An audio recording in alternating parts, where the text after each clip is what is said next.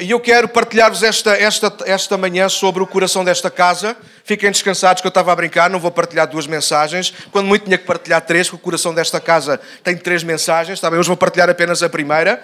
Está bem? Uh, mas queríamos, uh, como igreja, como liderança, como, como casa de Deus, queremos toda a gente, os que fazem parte já há muito tempo, lembrarem. É bom a gente trazer lembranças.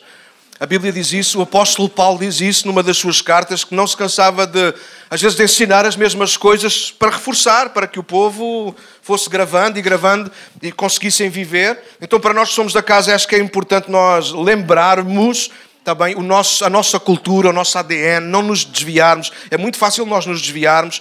Para quem nos visita ou para quem está ou para quem está connosco há menos tempo, perceber qual é o nosso coração, não para fazer uma análise, ah, afinal é aquilo que eles acreditam, mas andam sempre ao lado. Não, não é nesse sentido, é para nos ajudarmos juntos a construir esta casa, está bem? Então é essa a finalidade do coração do coração desta casa. Então, nesta, nesta manhã, eu queria partilhar convosco, se eles conseguirem pôr ali, se der, não sei, se talvez dê, talvez não dê.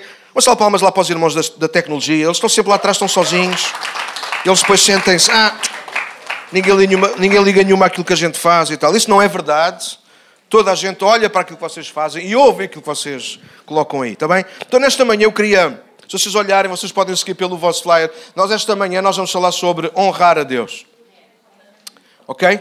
Este é um dos nossos pilares. Nós temos três pilares enormes na nossa casa, que é honrar Deus, servir juntos e alcançar outros. Está bem? Este é, é, é o nosso triângulo. Sim? Uh, nenhum deles é melhor do que o outro, todos eles são indispensáveis na nossa vida. E, e, não apenas como igreja, e vocês vão ver que qualquer um deles se adapta, aliás, porque ser igreja tem que ser adaptável ao nosso estilo de vida uh, no mundo, deixem-me passar assim, certo? Se aquilo que eu faço como igreja não serve para o mundo onde eu vivo, alguma coisa está errada. Ok? Uh, gravem isso que acho que é importante. Aquilo que eu sou como igreja tem que impactar, tem que ajudar, tem que melhorar sei lá, tem que, tem que trazer a melhor cor à vida das pessoas que estão à nossa volta. Se como igreja aquilo que eu sou e aquilo que eu faço não traz isso, nós podemos questionar ou devemos questionar o que estamos a fazer como cristãos, certo? Sim? Está bem? Então é um pouco essa, essa a nossa ideia. Então deixem-me explicar porque o coração. Porque o coração foi simbólico, e eu quero rapidamente explicar isso. Eu não percebo nada de medicina, nem dessas coisas, mas há para aqui cada vez mais gente percebe dessas coisas. E eu, a ver se, se eu puser o, a mão na, o pé na poça, porque pôr a mão na poça era preciso cair muito, muito, né? O pé, ok. Então, o coração desta casa, a semelhança do coração humano, tem três aspectos muito importantes. O primeiro é que o coração bombeia o sangue para todo, para todo o corpo. Sangue, registra sangue. Segundo, é no sangue que vai o oxigênio o oxigênio. E terceiro, é no sangue também vão os nutrientes para todo o, corpo, ok? Então o coração, ele é importante. O coração é importante por causa daquilo que o coração faz e daquilo que ele espalha para o resto do corpo, certo? Certo? O coração só é importante por causa disso, não é? Se o coração não houver sangue, é por isso que tivemos uma hemorragia, não importa se o coração bate muito ou não. Aliás, o coração deixa de trabalhar porque não tem lá aquilo que. Então é fundamental estas coisas estarem ligadas. Nós precisamos do coração a bater. Vê lá, não, não vejas, não vejas. Não. Podes ver no pulso ou aqui. Vê se o coração. Não. Alguém parou o coração? Não. Mas aí alguns estão com cara de. Não, estou a brincar. Brincadeira. Nosso coração tem que bater. Como igreja, o nosso coração tem que continuar a bater. Está bem? Para levar o sangue, o oxigênio e os nutrientes a todas as partes. Ok? Então eu liguei que honrar a Deus é o sangue que tem que correr nas nossas veias. A palavra de Deus diz no Antigo Testamento, Deus usou essa expressão, essa linguagem para nós entendermos, não para darmos importância demasiada ao sangue, como algumas culturas, eh, eh, sei lá, pseudo-cristãs dão, mas eh, Deus disse que o sangue é vida. E é verdade, né? fisicamente falando, se nós perdermos o nosso sangue, nós vamos desta, pelo menos os que são crentes, não é? vão desta para melhor, os outros não sei. Mas é importante, o sangue deve ser aquilo que nos, é o corre nas nossas vidas. Honrar a Deus deve ser a coisa que nos faz estar vivos, é aquilo que nos aquece. Aliás, quando as mãos ou os pés ficam frios, vocês já sabem o que é, não é? Ou é porque estamos no inverno, ou porque não calçamos umas meias, ou porque o sangue não está a chegar lá. Sim ou não? Então nós precisamos que o sangue, é por isso que quando alguém faz um bocadinho mais de exercício, obriga o coração a A acelerar, o que é que vai fazer esse aceleramento? Fazer com que o sangue chegue mais rapidamente a todas as partes do corpo e daí nós ficarmos muito quentes, não é? Então nós precisamos que o sangue que corre nas nossas veias seja honrar a Deus. Essa é a base. O oxigênio, naturalmente, é servir, servir juntos. Aquilo que nos faz respirar deve ser a comunhão uns com os outros. Sem comunhão, nós morremos. Sem estarmos juntos, nós morremos. É por isso que a igreja, ou domingo, se quisermos ver assim, a igreja é importantíssima. Porque nós estamos em comunhão, nós podemos rir juntos. Sim, a igreja é um lugar, porque a igreja é mais do que paredes, a igreja somos nós. Obrigado pelo vosso qualquer coisa, mas ok, na boa. Nós precisamos de aprender isso, de estarmos juntos, de rir juntos, de chorar juntos, de orar juntos, de cantar juntos, de desafinar juntos, tirar fotografias enquanto alguns irmãos se cumprimentam, não é, Júnior? Ele diz que sim, claro. Os irmãos estavam a se cumprimentar. Ele dá, ah, tirem umas fotos para mim, para eu pôr no meu Instagram. Não, brincadeira. Yeah. Igreja é isso. Igreja tem que ser isso. Igreja tem que ser o lugar onde nós construímos juntos. Claro que servir a gente salta logo, iremos falar depois disso, noutra altura, passamos logo para alguma coisa que fazemos, mas não. Ah, servir é muito mais do que aquilo que fazemos, é aquilo que nós somos. Se o que eu sou não serve, então não importa muito o que eu faça. Como igreja, nós somos filhos de Deus. Nós somos irmãos, nós somos amigos, nós somos conhecidos pelo menos. Isso nós somos. E cuidamos uns dos outros, aqui dentro e fora daqui. E naturalmente os nutrientes, aquilo que será ou deve ser o alimento da igreja, não é aquilo que a igreja usufrui apenas e só de Deus, mas aquilo que a igreja consegue levar aos outros. E daí o terceiro pilar da nossa casa é alcançar Outro, Jesus um dia teve que dizer isso aos discípulos: a minha comida e a minha bebida é fazer a vontade daquele que me enviou. E o contexto desse versículo é João capítulo 4, quando Jesus acabou de falar ao coração de uma mulher que nem sabemos o nome, apenas sabemos que ela era de Samaria, daí a mulher samaritana. Mas a vida daquela mulher mudou naquele bocadinho, ela levou a mensagem de Cristo à sua aldeia, à sua cidade, e toda aquela gente conheceu e ouviu Cristo. E Jesus teve que dizer aos discípulos: mais do que comer comida, e Jesus não estava a rejeitar comida, quem conhecia Jesus Jesus, quem conhece Jesus, quem conhece as histórias de Jesus, sabe que Jesus gostava de comer e de beber. Foi conhecido como um comilão e um beberrão. Ele comia, ele bebia com os outros, mas há momentos da vida em que nós precisamos de escolher qual é o nosso prato principal. E o prato principal da igreja para todos não é o que é que Deus faz em nós, mas o que é que Deus pode fazer através de nós. Hum. Até já estou melhor e tudo. Então, honrar a Deus é o sangue que nos corre nas veias, servir juntos é o nosso oxigênio. Alcançar outros tem que ser os nossos nutrientes. Aquilo que alimenta a nossa alma não é aquilo que eu ganho, mas é aquilo que eu posso dar. Eu sei que isso contraria muito a filosofia que nós vamos ouvindo e conhecendo à nossa volta. E até em algumas igrejas, a gente às vezes vem à igreja para perceber o que é que nós podemos ganhar com isso. Mas eu, eu aprendi que sim, no princípio eu preciso muito de ganhar com Deus. Eu preciso muito que Deus entre na minha vida. Mas depois de Deus entrar na minha vida, eu aprendi que agora eu preciso de me dar aos outros, como Cristo se deu em meu lugar. Yeah. Amém. Bora ler alguns versículos. Ajudem-me aí atrás, senão eu vou me perder. Pode ser, Filipe. Agradeço imenso. E depois pacto um café. Um dia destes. Não sabemos quando. Antes da vinda do Senhor. Ok, dois ou três versos. O primeiro é Ezequiel. Uh, podes passar? Yeah. Thank you. Ok. Uh, ei, deixa estar. Não. Não estejas a brincar com os meus olhos. Ok, Ezequiel 36, 26 diz: Darei a vocês um coração novo e porém um espírito novo em vocês. Tirarei de vocês o coração de pedra e lhes darei um coração de carne. Ok, esse versículo de uma forma muito simples. É, é Deus a falar através do profeta Ezequiel. Este Antigo Testamento é para Israel, mas é, é, é dos textos, não tem que ver com lei com lei cerimonial, tem que ver com lei moral, tem que ver com aquilo que Deus quer construir no coração do homem, no coração de uma nação, naquele caso concreto, mas também no coração da igreja. Deus quer que vivamos em novidade de vida. E para isso nós precisamos de um coração novo. Deixa ser honesto e seja honesto. Se calhar irmãos aqui que têm problemas de coração. Quantos precisavam literalmente de um coração novo? Se calhar precisávamos de um coração que, ai, eu gostava tanto. Às vezes o meu coração já não, já não acompanha a minha cabeça. Às vezes queremos acelerar o passo e ah, já não vai lá. Alguém percebe do que eu estou a falar? Claro que Deus aqui está a falar de uma forma metafórica e aquilo que Ele está a dizer é que Ele quer trazer um, uma nova vida a cada pessoa. Um coração que pensa de maneira diferente, um coração que bate com um ritmo diferente. E só Deus pode fazer isso. Eu não quero perder muito tempo aqui, mas só Deus pode mudar o nosso coração. Nem nós conseguimos mudar o nosso próprio coração. Quando muito nós conseguimos mudar hábitos, nós conseguimos mudar de lugar, nós conseguimos mudar de relacionamentos, mas a verdade é que nós não conseguimos mudar de coração. E já estou a pregar outra cena, Raquel. A culpa é tu. Depois com a Sara, assim, muito entusiasmada a ouvir-me e eu depois. Então, Deus quer fazer isso. A sugestão de Deus no final deste versículo de Ezequiel é: tirarei de vocês um coração de pedra. Parece que Deus está a ser ofensivo, mas não, Deus está a ser sincero. Eu não quero ir a um médico que me engane. Alguém quer ir a um médico e o engana? Não. Você, você tem câncer, mas o médico diz: Ah, isso não passa de uma pequena borbulhinha que em vez de arrebentar para fora, arrebentou para dentro. Isso mais dia menos dia, está bom. Isso era ridículo, não é? Nós não queremos um médico que nos engane, nós queremos um médico que nos diga a verdade. Olha, você não tem uma borbulha virada para dentro, você tem um câncer, você tem alguma coisa que vai ser prejudicial. Se não começarmos a tratar agora, você vai mesmo morrer. Ah, mas você vai morrer todos um dia. Isso é verdade, mas a verdade é esta: você tem um câncer. E a verdade é que todas as pessoas que eu conheço que receberam essa notícia ficaram em pânico, ficaram desgostosas, caiu-lhes tudo, mas ainda bem que alguém lhes disse a verdade, certo? E é isso Deus está a dizer. Deus está a dizer que nós, sem Ele, nós temos um coração de pedra.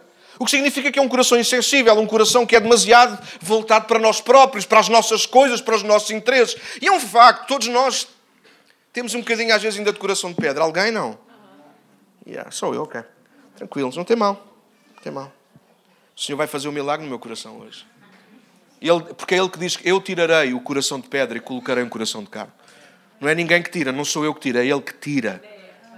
Ele não, apenas, ele não apenas diz que eu tenho um coração de pedra, ele diz que vai tirar o meu coração de pedra e dar-me um coração de carne. Então há esperança para mim. Para vocês não, que ninguém disse aqui que tinha coração de pedra. Só eu que tenho. Então há esperança para mim. Deus vai mudar o meu coração. Aliás, quero dar-vos uma novidade. Deus está a mudar o meu coração há mais de 20 anos. Há 20 anos Deus está a mudar o meu coração. Há 20 anos, Júnior, que Deus está a mudar o meu coração. E eu sei que até o dia de Jesus Cristo Ele vai continuar a obra que um dia começou em mim. Bem? O segundo versículo que vocês têm lá, Provérbios, de alguém que era muito sábio, Salomão, ele disse: Acima de tudo, guarda o teu coração, pois dele depende a tua vida. Se por um lado é Deus que muda o nosso coração, por outro lado somos nós que o temos que guardar. É interessante, não é? Às vezes nós invertemos as coisas, nós queremos mudar o nosso coração e queremos que Deus o guarde. Mas a Bíblia diz precisamente o contrário. Ele muda o nosso coração e nós temos a responsabilidade de o guardar. Eu não sei se há aqui alguém que se revê ou identifica com isso. Eu identifico-me com isso. Muitas vezes eu estou a pedir a Deus, Deus, guarda o meu coração, mas eu não deixo que Ele o mude. E às vezes Deus quer mudar o meu coração e pede para eu ter o cuidado de o guardar, fazer as escolhas certas, as palavras certas, etc. Um outro texto agora sim, Filipe, agradeço. Lucas 6,45, é Jesus aqui literalmente está a falar. E Lucas toma nota e diz: O bom homem, disse Jesus, tira coisas boas do, do bom tesouro que está em seu coração, e o homem mau tira coisas más do mal que está em seu coração, porque a sua boca fala do que está cheio, o seu coração. Então, repara nisto: a fonte, o balde, o saco, a gaveta é sempre o mesmo, coração. E compete-nos a nós decidir o que é que está no nosso coração: coisas boas ou coisas más. Então, isto eu escolhi estes versículos, podíamos ter escolhido outros da palavra, mas é um facto. O nosso coração, o coração da igreja, é demasiado importante, porque é no coração da igreja que está gravado a nossa cultura, o nosso ADN, quem realmente nós somos. Não importa muito o que é que nós representamos por fora, se aquilo que fazemos por fora não coincide com o nosso coração. E isto tanto dá para um lado como para o outro. Eu posso, eu posso ter um excelente comportamento por fora, não faço mal a ninguém, mas por dentro ser uma pessoa revoltada. Isso é possível. Bom, e alguém pode dizer, está bem, mas estou revoltado, é só, isto é uma coisa minha, eu não aborreço ninguém, certo. Mas o que está em causa e o que fica em causa e o que ficará em causa para a eternidade é o teu relacionamento com Deus. E sim, é importante o nosso relacionamento uns com os outros, mas o nosso relacionamento uns com os outros depende do nosso relacionamento com Deus, mais depende do nosso relacionamento connosco próprios. E há pessoas que às vezes é o contrário. Bom, ao contrário é difícil de acontecer, não é? Alguém estar em paz por dentro e mostrar tempestade por fora. Realmente isso não acontece. Era um absurdo eu dizer que assim era. Mas não é. Então, o coração da igreja, aquilo que nós realmente somos, representamos, tem que ser visível ou tornado visível. Como? Através da honra a Deus, através de servirmos juntos e através de alcançarmos outros. Não basta eu dizer que quero honrar a Deus se eu não consigo estar bem com os meus irmãos. A Bíblia diz isso, João diz isso na sua primeira carta. Ele diz que uh, a gente pode dizer, podemos, mas dizer que amamos a Deus e não conseguir, que não vimos, e não amamos os irmãos, as pessoas à nossa volta, ou não manifestamos esse amor às pessoas que estão à nossa volta, a quem nós vimos, isso vai dizer que nós somos mentirosos, porque isso é possível dizer, mas na prática alguma coisa está errada. Então eu não posso honrar a Deus sem servirmos juntos, sem nos honrarmos uns aos outros. Se nós tirarmos, você sabe, é como um, um, banco com três pés. Alguém tem uma mesa com três pés, ou um banco com três pés, ou já viram? Sim ou não?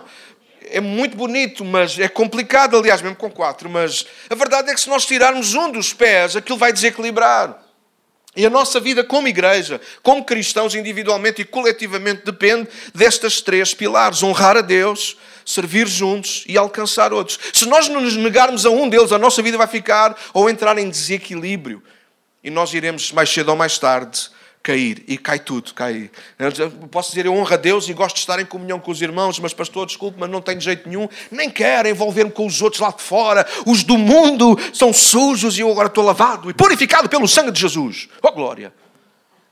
Então nós já derrubamos um dos pilares onde assenta a nossa vida porque alcançar outros, como nós iremos ver noutra sessão, é mandamento de Jesus. Nós temos que ir e pregar o Evangelho. Ou seja, ir pregar não significa ser chato como o pastor, mas ir e pregar é, é ir viver a vida que Deus agora começou dentro do nosso coração e partilhar isso com outras pessoas. Pessoas que não conseguem perdoar ou perdoar, se nós dizemos, olha, eu também já vivi assim, mas eu encontrei perdão não em mim mesmo, mas em Cristo. Eu não era capaz de amar nem de ser amado, mas agora eu descobri que descobri um novo amor. Deus deu-me um novo coração. Eu já estive como tu, com um coração. Alguém percebe do que eu estou a dizer? Se nós nos negarmos a um, ah, eu, eu amo muito a Deus, eu gosto de falar de Jesus aos outros, mas eu não gosto da comunhão, porque há irmãos que não são tão perfeitos como eu. Então tu já estás a falhar um dos grandes pilares. A Bíblia diz que nós precisamos de nos amar. O primeiro grande mandamento é amar a Deus acima. E o segundo semelhante a este é amar ao próximo como a nós mesmos. Então nós precisamos de cuidar. Se nós nos eh, nós virarmos algum destes pontos, deitarmos fora, negligenciarmos, nós corremos o risco de começarmos a ter um corpo doente.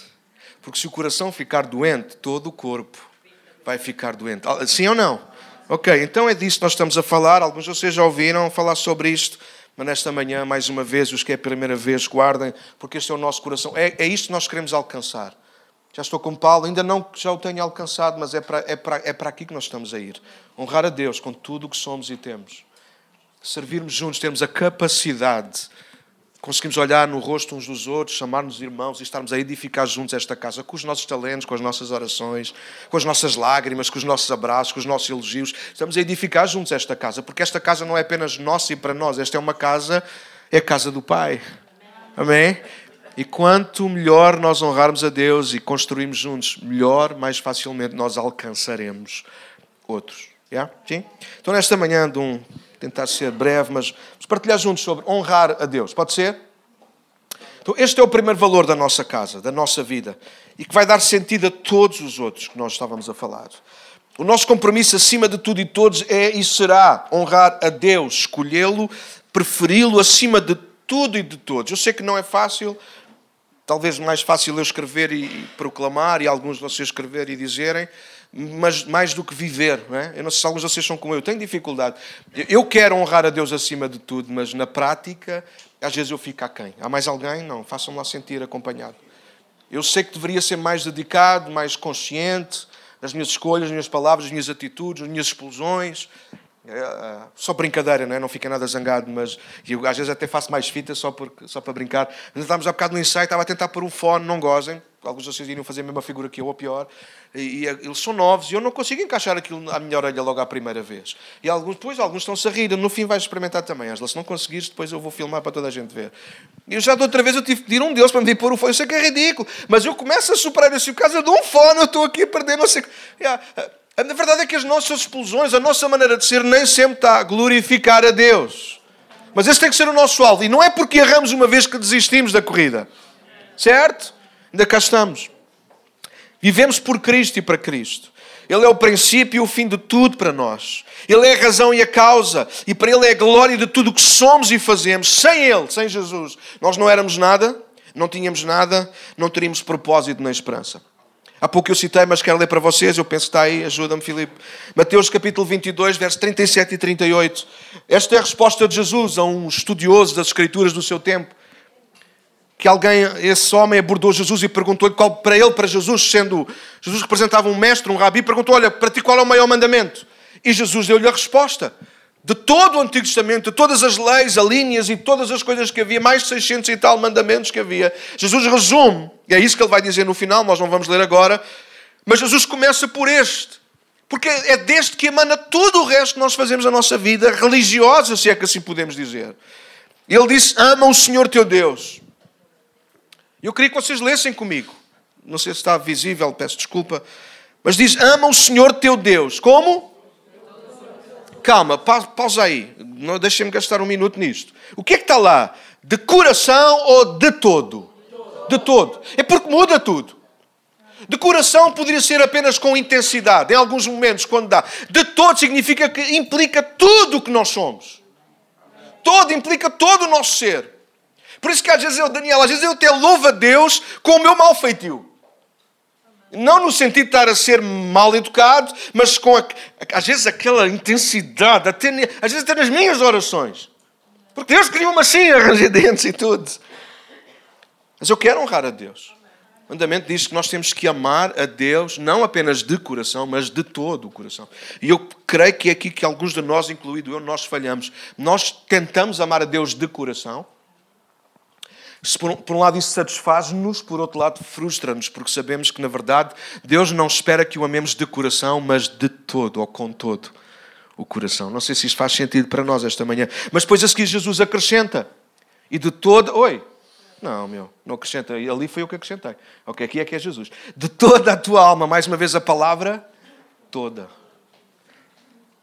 E de todo o teu entendimento. Então, os irmãos, reparem, todo, toda, todo, significa que tem que ser tudo o que há em nós. Não pode ficar nada de fora, não pode ficar nada a sobrar para outro ou para qualquer outra coisa.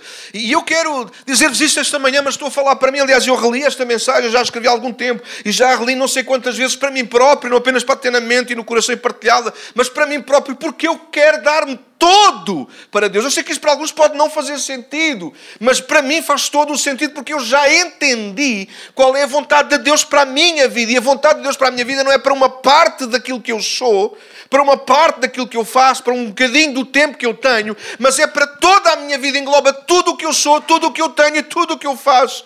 E a única forma de eu estar numa relação com Deus a sério é quando eu dou tudo. Aliás, algum tempo atrás Deus trouxe isso ao meu coração e eu nunca mais esqueci. Com Deus é tudo ou nada. Parece um exagero, não, nós também somos assim. Ninguém quer ter um relacionamento com alguém, seja de, seja de namoro, de casamento, de amizade, em que ambas as partes não se deem por completo. Aliás, ai do momento em que em, em qualquer parte do relacionamento nós vamos descobrir que alguém falhou connosco, nem que tenha sido um centavo, nós vamos ficar sempre a pensar na dívida.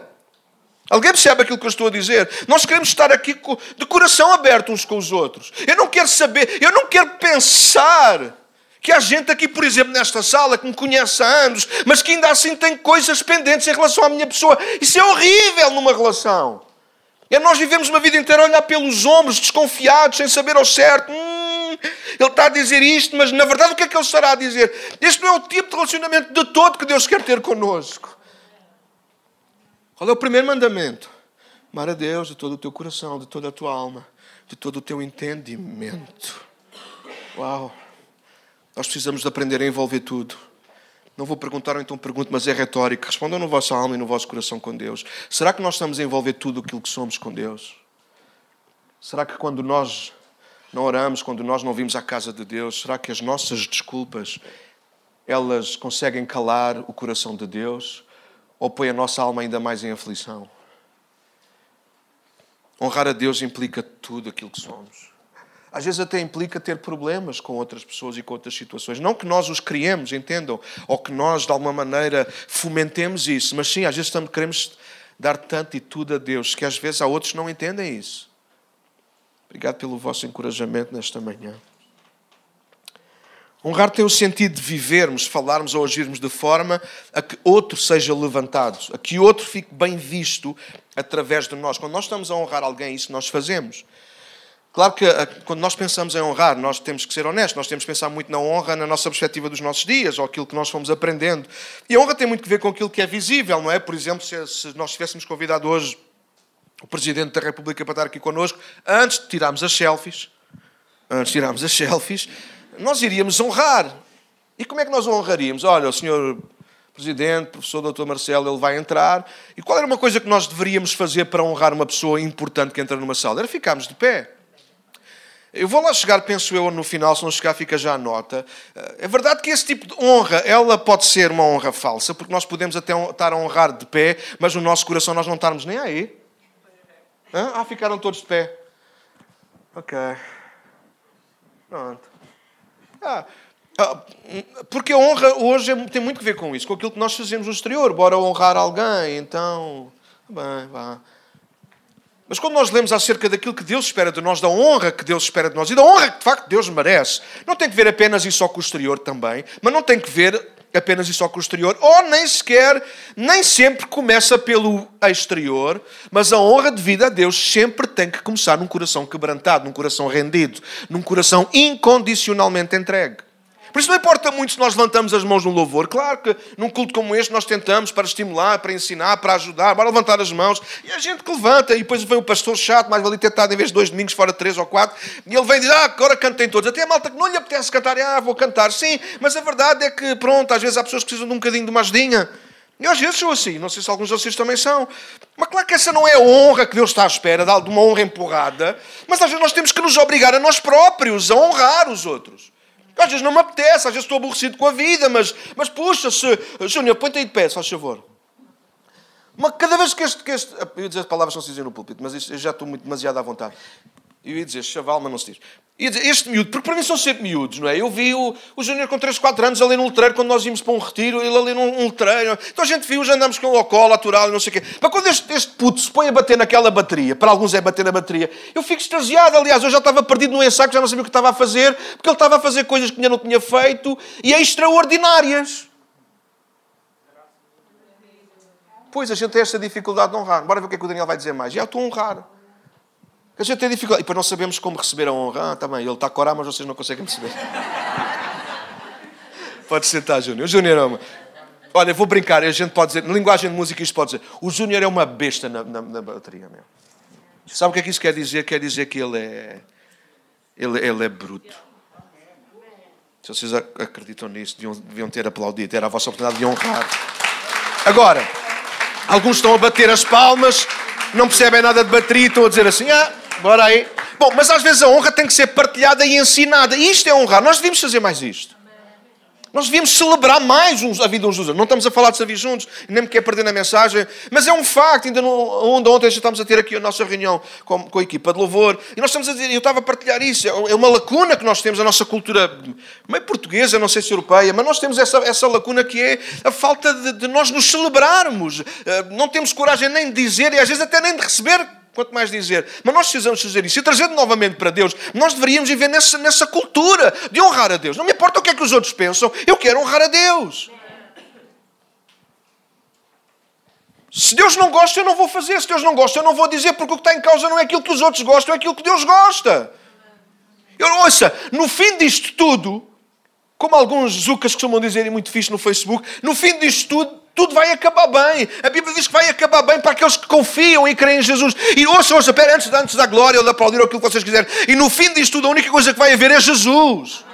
E a gente anda aqui nesta vida a lutar por nós próprios, pelos nossos carros, pelas nossas coisas, pela, por tanta coisa que nos esquecemos de honrar quem de facto nós temos que honrar, que é Jesus. Porque no fim disto tudo, aquilo que a minha Bíblia diz em Apocalipse 5 é que todos nós que queremos em Cristo e entregamos a nossa vida a Ele, estaremos à volta de um trono. E neste trono só vai estar uma pessoa. Não é uma pessoa à vez, é uma pessoa de uma vez para sempre, que é Jesus Cristo. E nós devíamos começar aqui como igreja a viver com essa intencionalidade. Eu vou honrar Cristo. Eu vou honrar Jesus. Da mesma maneira, isto pode chocar alguns, não sei, talvez não. Da mesma maneira que Cristo me honrou a mim.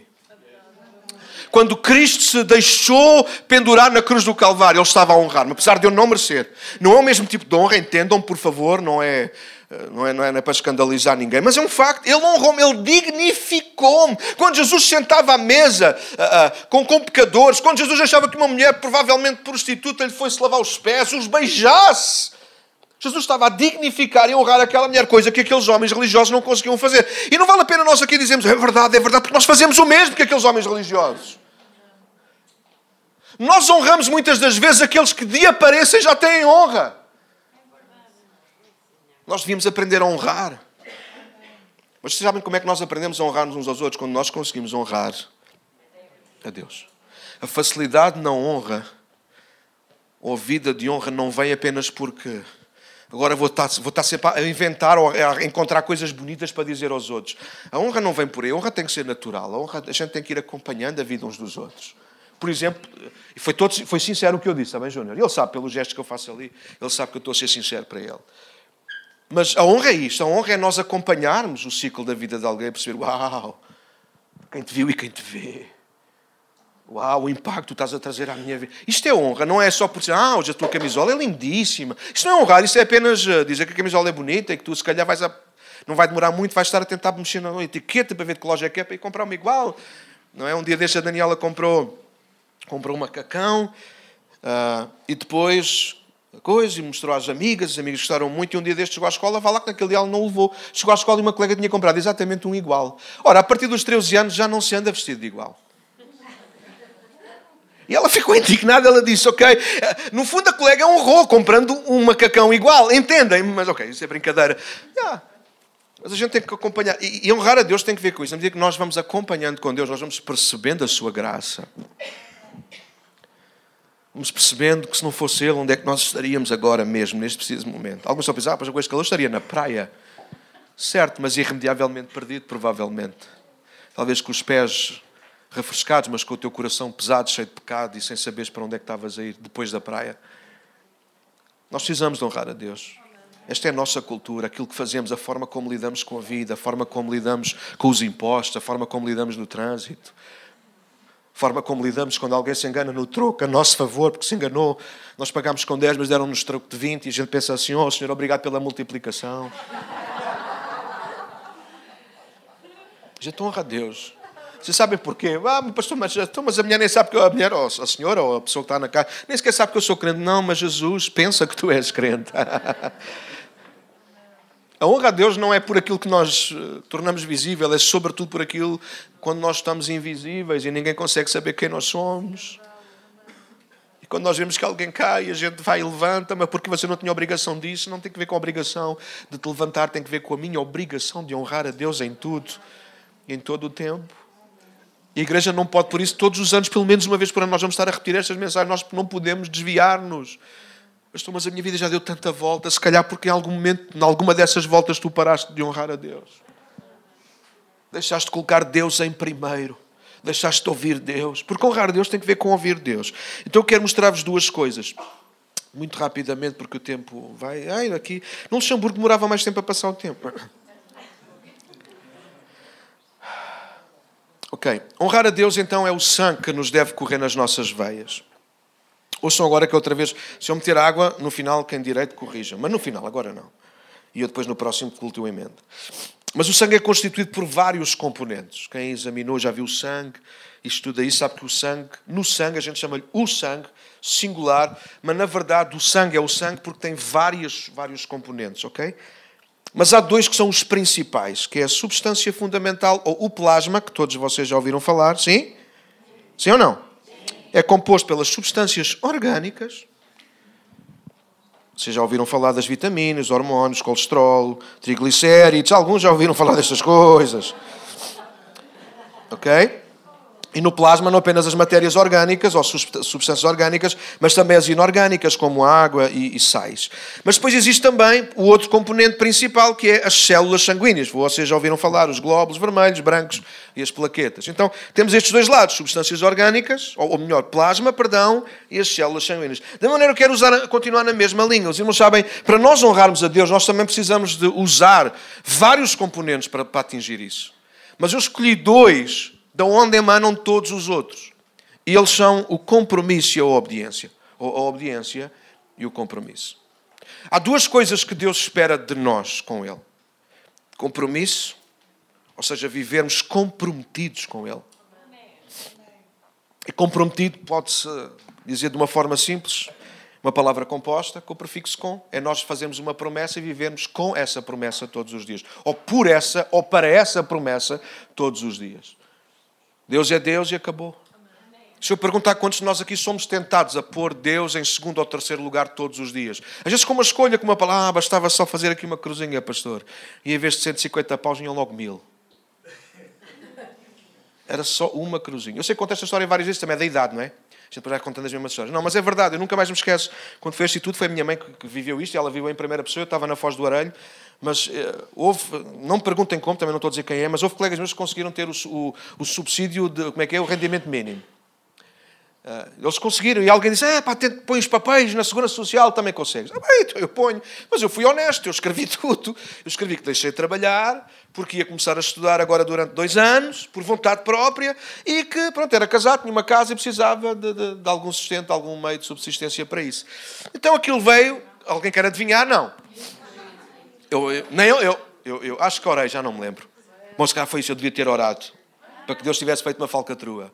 Não, quem nem orei, eu pus os papéis, eu disse, bom Deus, está nas tuas mãos, se vier vem, se não vem, não vem. Já, Deus já tinha estado a fazer tantos milagres naqueles dias que eu assim, bom, se vier este é mesmo por milagre, mas, eh, mas Deus não faz milagres no meio das falcatruas, está bem? E a verdade é que aquilo vem indiferido e a gente achou estranho. Eu estava longe, a minha mãe foi lá saber e a senhora baixinho na caixa, ainda estou a ouvir a minha mãe hoje. A minha mãe não disse baixinho, que a minha mãe nunca fala baixinho. Mas eu percebo que a senhora disse baixinho.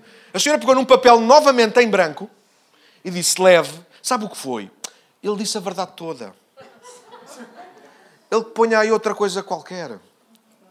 Perdeu o emprego, ninguém vai saber isso, ninguém vai, ninguém vai procurar se isso é verdade ou não. Põe isso aí que a gente carimba e daqui a nada o rapaz está a receber o rendimento mínimo. E minha mãe pegou no papel e disse: Eu vou levá-lo. Ele não vai escrever nada, mas eu vou. E contou-me literalmente a história assim. E eu pensei, eu no momento confesso, fiquei assim, eu disse: Capoça. Porque agora não estou no púlpito, estou a falar, estamos ali no cabelo. Eu disse: Capoça, cortei. Então, mas quer dizer, então, mas como é que os outros tiveram? Eu ponho a verdade e não recebo nada. Mas também mentira não vou, meu. Porque eu vou honrar a Deus. Se calhar eu tinha recebido qualquer coisa a mais, mas depois mas não tinha honrado. Recebia dinheiro, mas perdia a oportunidade de honrar a Deus. Alguém, estou a dar um exemplo meu, não posso dar de vocês, cá vocês também têm histórias idênticas, parecidas, não digo melhores do que as minhas, mas entendem. Yeah, honrar a Deus passa por isso, passa por termos princípios. Não apenas sermos pessoas eh, do bem, mas sermos pessoas de Deus, porque essa é a expressão que a Bíblia usa para nós. Nós não somos pessoas do bem, nós somos pessoas de Deus. E pessoas de Deus, naturalmente, praticam o bem, nem pensam duas vezes, hum, deixa-me lá levar isto para ver se. Ah, não, nem vale a pena, porque se vai pôr em causa quem Deus é, porque honrar a Deus significa que eu o represento e que eu o levanto a Ele. Se aquilo que eu faço põe em causa quem Ele é, então eu já estou a desonrar a Deus. E se eu desonro a Deus, há uma coisa que vai, vai fazer logo em mim: é doer a consciência, é vivermos com um peso. Era viver com 400 paus no bolso, mas com um peso enorme no coração. Eu preferi não ter os 400 paus do, do rendimento mínimo, mas ter paz no coração e saber que Deus estava a cuidar de mim. E Deus o fez. Então, há duas coisas que são fundamentais na honra a Deus: compromisso e obediência. Compromisso e obediência. Eu quero ser breve. Deuteronômio 6 é onde nós encontramos a primeira vez Moisés a falar acerca do versículo que Jesus citou. Jesus disse amar a Deus de todo o coração, toda a alma, de todo o entendimento. E é em Deuteronômio capítulo 6, 1 a 9, nós vamos encontrar isso. Deuteronômio é um livro, o próprio significado da palavra Deuteronômio significa repetição. Uh, Moisés está quase a chegar ao final do seu tempo, da sua vida.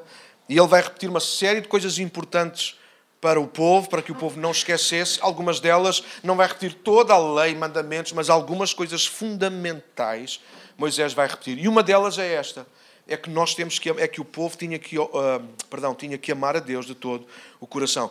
E eu queria, porque o tempo passa rápido e eu quero, quero ser breve, queria que vocês saltassem rapidamente para o verso 3. Na minha versão diz: Ouve e obedece, ó Israel.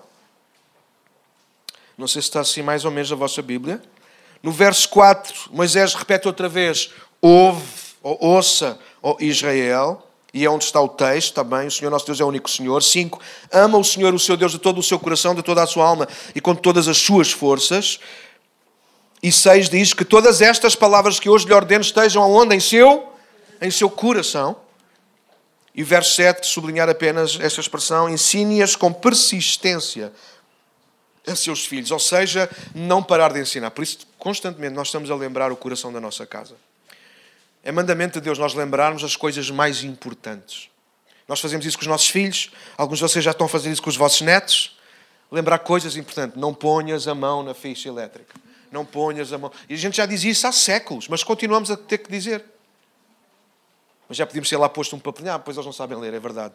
Já há aquelas coisinhas de plástico que se põem lá dentro, eles não põem. Mas mesmo assim, mesmo com as coisas de plástico, o que é que a gente diz na mesma? Não mexas aí. Porque a gente sabe como é que alguns são. Eles vão mexer, mexer, mexer e vão tirar de lá a proteção e vão lá enfiar os dedos. Mas a gente vai continuar a repetir. Até que eles amadureçam, cresçam e jamais ponham lá as mãos sem saber o que estão a fazer. Alguém entende aquilo que eu estou a dizer? Yeah. Então, com as coisas de Deus é a mesma coisa. Então, a primeira palavra é compromisso. Deus sempre procurou comprometer-se mas também procurou com quem se comprometer. Deus quer comprometer-se, mas Deus não nos vai obrigar ao compromisso. Então, compromisso é alguma coisa que nós fazemos de livre e espontânea vontade. É por isso que nós não acreditamos, acreditamos na religião, que é voltar a estar ligados a Deus, mas não acreditamos muito nos religiosos. Porque a religião dos religiosos diz que nós temos que fazer as coisas por obrigação. E por obrigação, cuidado, porque podemos não estar a envolver o nosso coração. Às vezes sim, não quero contradizer, mas há pouco eu disse isso. Às vezes temos que nos obrigar a nós próprios, porque estamos a educar e a ensinar o nosso coração. Mas nós não podemos ter gestos apenas simpáticos com Deus se o nosso coração não está totalmente voltado para Ele. Honrar a Deus tem que ver com ter um coração totalmente voltado para Deus. E Deus espera que isso aconteça porque o seu coração está totalmente voltado para nós. E a prova disso é que Jesus deu a sua vida por nós na cruz do Calvário. Então, compromisso. Nós precisamos de perceber aquilo que Deus espera de nós e nós nos comprometermos com isso. E só porque eu quero ser bondoso para vocês, eu quero saltar para a segunda palavra, que é a palavra obediência. E eu cheguei a uma conclusão: obediência é tornar visível o nosso compromisso. Estar em obediência mais do que ouvir regras, tarefas e fazer o que nos pedem. Segundo a Bíblia e aquilo que Deus espera e aquilo que eu consigo ler da palavra de Deus para a nossa vida, é que estar em obediência é muito mais do que apenas obedecer a regras, é estar ligado no coração. Um dia Jesus disse aos discípulos, João capítulo 15: Já não mais vos chamarei de servos, mas de amigos. Porque o servo não sabe o que faz o seu senhor, mas eu tenho-vos partilhado tudo acerca daquilo que o Pai me tem partilhado a mim. Aquilo que Jesus está a dizer é levar os discípulos a uma relação de intimidade, não apenas de fazer por fazer, mas se envolver com a missão fazendo. Você sabe, é muito mais fácil ser religioso porque nós não precisamos de conhecer muito o coração de Deus, basta-nos fazer algumas coisas que sabemos que Ele gosta. Mas a obediência vai para além de fazer coisas que se gosta, é tornar-nos na pessoa que a outra pessoa gosta. Perdão, o maior exemplo disto é o casamento. É por isso que é um dos bonitos exemplos da, da, da relação entre Cristo e a, igreja, e a Igreja e Cristo. No casamento, eu creio que esse é o objetivo, é isso que eu estou a tentar fazer. Ainda estou longe, ela agora não está aqui para me ouvir, está lá dentro, estou completamente à vontade. Ainda estou longe por causa dela, porque as mulheres são muito difíceis, os homens todos sossegadinhos, ai, estão tão bem educadinhos. Eu percebo, eu percebo, eu percebo. A minha não está aqui, estou à vontade. Ela estou a brincar. Ainda estamos longe disso. Mas ah, eu aprendi uma coisa há alguns anos atrás. Casamento é fusão. Jesus, Deus disse quando juntou, quando, quando chegou para perto Adão e Eva, ele disse: serão os dois uma só carne. Então eles vão ser som. É uma fusão, é uma ligação. Claro que isso é difícil porque continuamos a ser pessoas distintas, mas o coração o coração tem que ficar cada vez mais próximo. Ao ponto de ser fundindo. E eu, eu, gosto de dar este exemplo que é o quê? É tão simples como isto. Claro que no princípio do meu namoro casamento havia coisas que eu ainda não tinha aprendido, por exemplo, que a Catarina não gostava ou que gostava. Então às vezes eu repetia-me. Às vezes eu fazia coisas que ela não gostava e ela ficava afinada, e ao contrário, da mesma maneira. Mas à medida que o tempo passa, não é preciso estar sempre a dizer eu não gosto disso. Aliás, quando isso acontece, alguns de vocês forem como eu, a gente brinca logo, ou mais sério, a gente diz: Puxa, há tantos anos juntos e ainda não sabes que eu não gosto disto. Quantos é que já disseram isto? Eu nem quero ver. Só eu e mais alguns, os outros não vá, a não tem nada a ver com isso. Mas pela vossa cara já percebi que sim. Porque isso dói-nos, porque no relacionamento onde há um compromisso, espera-se que haja obediência. E obediência não é só bem, hoje não está cá a Catarina, posso beber até aquilo que me apetece. Hoje até aquilo que eu nunca costumo beber, hoje. Ela não está cá para me controlar, bora! bora mas tu nunca costumas beber, faz mal, mas ah, hoje não está cá a tua mulher, é isso mesmo, bora! Mas quando ela está, então é cerveja do outro. Não, não, não, não, não, não. Coca-Cola zero. Isso não é estar em obediência. Então, quando ela está por perto, tu obedeces. Quando ela está fora, tu desobedeces. Porque a obediência, como eu disse, não tem que ver com tarefas. Tem que ver com coração com coração. Então, eu já não faço. Eu já não faço só para agradar. Eu faço porque estou satisfeito com a pessoa a quem estou a servir. Estou a honrar Deus. Honrar a Deus não é esperar que Deus me diga tudo. É eu aprender a conhecê-lo. Então há coisas que eu já não faço, não preciso de fazê-las, nem de, nem de perguntar a ninguém, porque eu sei que na minha relação com Deus aquilo vai magoar Deus. E eu não quero fazer isso, eu não preciso de fazer isso. Ah, pastor, então, mas a gente é raro, a gente pede perdão. Mas um relacionamento que vive apenas e só de pedir perdão, alguma coisa está errada. É imaturidade, é infantilidade, é porque uma das partes ou as duas, não importa, estão constantemente a pôr o pé na posse e a fazer aquilo que não devíamos fazer, a desonrar o compromisso por causa da nossa desobediência. Então, honrar a Deus passa por isso. Eu estou comprometido com Deus, mais do que com a minha mulher e com as minhas filhas. Eu amo-as mais do que tudo. Eu acho que se alguém nos fizesse mal e eu estivesse presente, eu acho que ficaria cego. Eu correria o risco talvez de ir para o inferno, mas se eu tivesse hipótese, se calhar eu estragava a minha vida. Eu, ninguém ama mais as minhas mulheres do que eu, mas eu amo muito mais a Deus do que as amo a elas. O meu compromisso, principalmente, é com Deus. Agora, estou descansado porque eu sei que na minha relação com Deus, Deus nunca me pedirá para fazer alguma coisa que vá fazer mal ao meu casamento, porque também acredito que o meu casamento é de Deus. Então eu uso o meu casamento para honrar a Deus. Eu não acredito que estou aqui em vão, eu não estou aqui para forçar nada. Sou vosso pastor com todo o gosto e todo o prazer.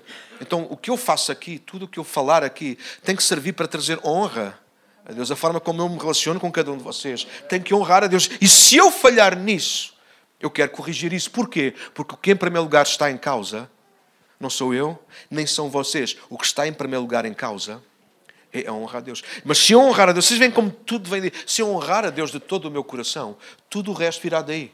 Meu casamento, meu emprego, os meus relacionamentos na igreja, fora dela. Porque é por isso que a honra a Deus ela tem que estar acima e antes de qualquer outra coisa. Se nós pusermos em causa Deus, nós corremos o risco de pôr tudo o resto em causa. Então, eu escrevi que a obediência é a expressão visível do nosso compromisso estou comprometido com Deus, então isso tem que se ver na forma como tu obedeces ou estás em obediência ao Senhor. Nós eu vou terminar, mas pensa comigo se não faz sentido. Como é que alguém que diz honra a Deus continua a fazer escolhas que vão contra o coração e o caráter de Deus? Eu posso justificar com o que eu quiser. Se há coisas que Deus diz que não, não devemos fazer, por exemplo, sei lá. Ah, Deus diz na Bíblia não se pode fazer, não se pode não se pode subir aos postes. Porquê é que eu vou subir ao poste? Se eu posso subir a uma cadeira, se eu posso subir. Alguém percebe aquilo que eu estou a dizer? Sabe, é como alguém me convidar para ir comer sushi. Aqui alguém gosta de sushi? Alguns levantaram logo a cabeça. Oh, sushi? Alguém falou nisso? A Edna levantou logo o nariz. Onde é que ele está? Eu não gosto de sushi. E eu pergunto, mas lá tem outra coisa que não sushi? Tem. Mas havia experimentar. Para que é que eu vou perder o meu tempo a comer sushi se tem outra coisa que eu gosto? Eu não gosto de sushi. Traz um bocado de chouriço assado, um bocado de pão, umas azeitonas, uma sangria. Como sushi, eu como o chouriço e o pão. Porquê é que eu hei de estar infeliz? Você sabe, na nossa relação com Deus é muito idêntico com isto. Se Deus diz, olha, não, não subas à cadeira. Ah, mas não há nada que me impeça. Ah, uma coisa que se chama honra, uma coisa que se chama compromisso e obediência a Deus. Porque é que se eu sei, com licença, se eu sei que a Bíblia diz que estou a inventar certo, se eu sei que a Bíblia diz não subas à cadeira, porque é que eu constantemente subo à cadeira? Porque é que eu constantemente desonro a Deus com palavras que digo, com coisas, atitudes que tenho? Porque é que se a Bíblia diz que eu tenho que honrar os meus pais, porque é que eu continuo a desonrá-los? Porque é que a Bíblia diz que eu tenho que estar em, em, em amizade, em comunhão com os meus irmãos e eu não consigo estar? Isso é desonrar a Deus. Isso é faltar ao compromisso. Isso é pôr em causa a obediência. Bíblia diz que eu tenho que cuidar da minha esposa, tenho que suprir, tenho que fazer de tal maneira o meu casamento que ela me ame. Porquê é que eu continuo a provocar? Porquê é que eu hei de chegar sempre tarde? Porquê é que eu hei de chegar, sempre a cheirar a álcool? Porquê é que eu hei de continuar a fazer coisas que sei que ela não gosta? Ela não me deixa de amar, mas não consigo fazer feliz. Quando eu desonro a Deus, eu não consigo fazer com que Ele me ame menos, mas entristeço o coração dele. Deus nunca conseguirá amar-nos mais nem menos que aquilo que Ele nos ama. Mas podemos fazer coisas para alegrar mais o seu coração, ou não, ou podemos fazer coisas que entristecem o seu coração.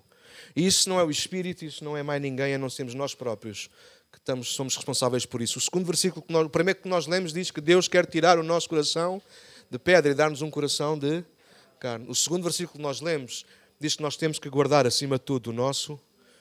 O terceiro versículo que nós lemos é Jesus a dizer que no nosso coração nós vamos tirar coisas boas ou coisas más, coisas que honram a Deus ou coisas que vão desonrá-lo. E nesta manhã a minha pergunta, antes de nós orarmos, é fazer isso. Se nesta manhã o teu coração fosse um saco onde eu pudesse colocar a minha mão, o que é que eu iria tirar de lá de dentro? Coisas que honram a Deus, coisas que desonram a Deus, ou será que está misturado? E eu pergunto para terminar: o que é que honrará mais a Deus? Um coração que está dividido entre coisas boas e más? Um coração que está cheio de coisas más? Ou um coração que opta, porque é uma escolha que nós fazemos, um coração cheio de coisas boas? Só que para haver um coração cheio de coisas boas, nós não o conseguimos fabricar, porque senão será religião. Nós precisamos deixar que Deus constantemente, e até nós, igreja, até nós, igreja, ah, já que anda há tanto tempo, mais nós até do que outros, nós precisamos ter a responsabilidade de conseguir deixar que Deus vá trabalhando no nosso coração. Eu não acho estranho uma pessoa que nos esteja aqui pela primeira vez, nunca tomou uma decisão por Cristo, dizer, pastor, já, a minha vida tem sido complicada, complexa, cheia de problemas, e o meu coração está cheio de coisas menos boas. Eu não me admiro. É normal que assim seja. E vão ter que concordar comigo, igreja. O que é estranho, esquisito e anormal é cristãos, gente que anda com Deus há tanto tempo, continuarem com o coração dividido, cheio de tanto lixo e tanta coisa que não presta. Isso revolta-me deixa-me triste porque, porque humanamente eu não consigo fazer nada, mas gostava tanto. E claro que eu não estou aqui a pôr nenhuma posição, provavelmente eu encaixo nesse grupo, mas isso irrita-me. Conhecer pessoas que, e isso, Deus tem tantas vezes esse privilégio, conhecer pessoas que não conhecem Deus e vêm dizer, ah, Daniel, preciso de ajuda, minha vida é um farrapo por causa da família, por causa da minha história. E eu quero dizer-vos, até confessar aqui algum. Alguma coisa que para alguns pode soar mal, mas eu fico contente quando isso acontece. Porque há gente que afinal de contas assume que não está bem e assume que há alguém que pode ajudar. E eu gosto de fazer parte da história da vida de alguém, quando Deus pode usar a minha vida como instrumento e dizer, ok, então bora, bora vamos tentar começar a tirar coisa por vamos começar a tirar desse tesouro as coisas más. Porque é só também quando esvaziamos o nosso coração das coisas más que ele pode encher com coisas boas. Tiago disse isso, tudo o que é bom vem do Pai das Luzes. Então não há nada dentro de nós que seja bom que seja fabricado por nós. Se há alguma coisa boa em nós, foi Ele que colocou em nós. Nesta manhã, o meu apelo, o meu desafio, o meu encorajamento, a minha exortação é honra a Deus com a tua vida. Honra a Deus com as tuas palavras, com as tuas escolhas. Começa contigo próprio, com o teu próprio corpo, com a tua própria pessoa. Passa isso para, se és casado, passa isso para o teu casamento, para os teus filhos, dos filhos para os pais. Bora passar isso juntos na igreja, bora passar isso no, no local de trabalho. Mas Daniel, o local de trabalho é só trambolhos, é só gente parva, não importa. É o lugar onde tu tens que honrar a Deus. Se honrar a Deus fosse uma coisa só para o céu, então nós éramos salmos e melhor para o céu logo. Mas a gente não, nós somos salvos, nós conhecemos Jesus e honramos a Deus não no céu, onde é fácil honrar, mas nós honramos a Deus aqui, onde há dificuldades, mas aonde de facto nós queremos provar que também amamos a Deus como Ele nos tem amado a nós. Eu não conheço sinceramente a condição do coração de todos, nem tenho que conhecer. E às vezes quando achamos que conhecemos alguém, não conhecemos nada. Mas Deus conhece, essa é que é a grande questão. E nós não temos que ter medo, porque quando Deus nos aponta, é interessante, não é? O primeiro versículo que lemos, ele disse: Eu vou tirar o teu coração de carne. Deus olha para nós e descobre: Ok, tu não és assim tão bom como tu pensas. Mas Ele não desiste, Ele não, não nos vira as costas. Pelo contrário, porque nós não somos assim tão bons como achamos que somos, Ele ainda nos ama mais. E Ele quer trabalhar em nós. Ele diz: Eu vou tirar o teu coração de pedra, eu vou tirar aquilo que não está bem, eu vou tirar aquilo que tu não consegues tirar, eu vou tirar aquilo que te impede de ser quem tu gostarias de ser. E se eu posso fazer uma pergunta eu gostava que vocês respondessem com toda a força da vossa alma. Quantos aqui desejam honrar a Deus? Poucos, ok. Mas quantos aqui reconhecem que por vezes o nosso próprio coração nos atraiçoa? Então, se calhar nesta manhã precisamos fazer essa oração, não acham? Eu preciso que Deus venha limpar, venha, se calhar em algum caso, arrancar o coração de pedra e colocar nesse lugar um coração de carne, um coração sensível, um coração que honra, coração que ama também, um coração que corresponde ao coração de Deus. Yeah. Honrar a Deus, essa é a nossa definição. É ter um coração que corresponde com o coração de Deus. O coração de Deus é bom, sempre bom para nós. Há aqui alguém que tem razão de queixa? Há aqui alguém que tem razão de queixa? Eu tenho ali dentro do meu escritório que foi um anjo, o anjo Gabriel veio um dia deste e deixou-me o livro de reclamações do céu. Se alguém tiver uma queixa contra Deus, alguma vez Deus falhou contigo, alguma vez Deus foi mau para ti. Honrar a Deus é, é fazer com que o nosso coração corresponda ao coração de Deus.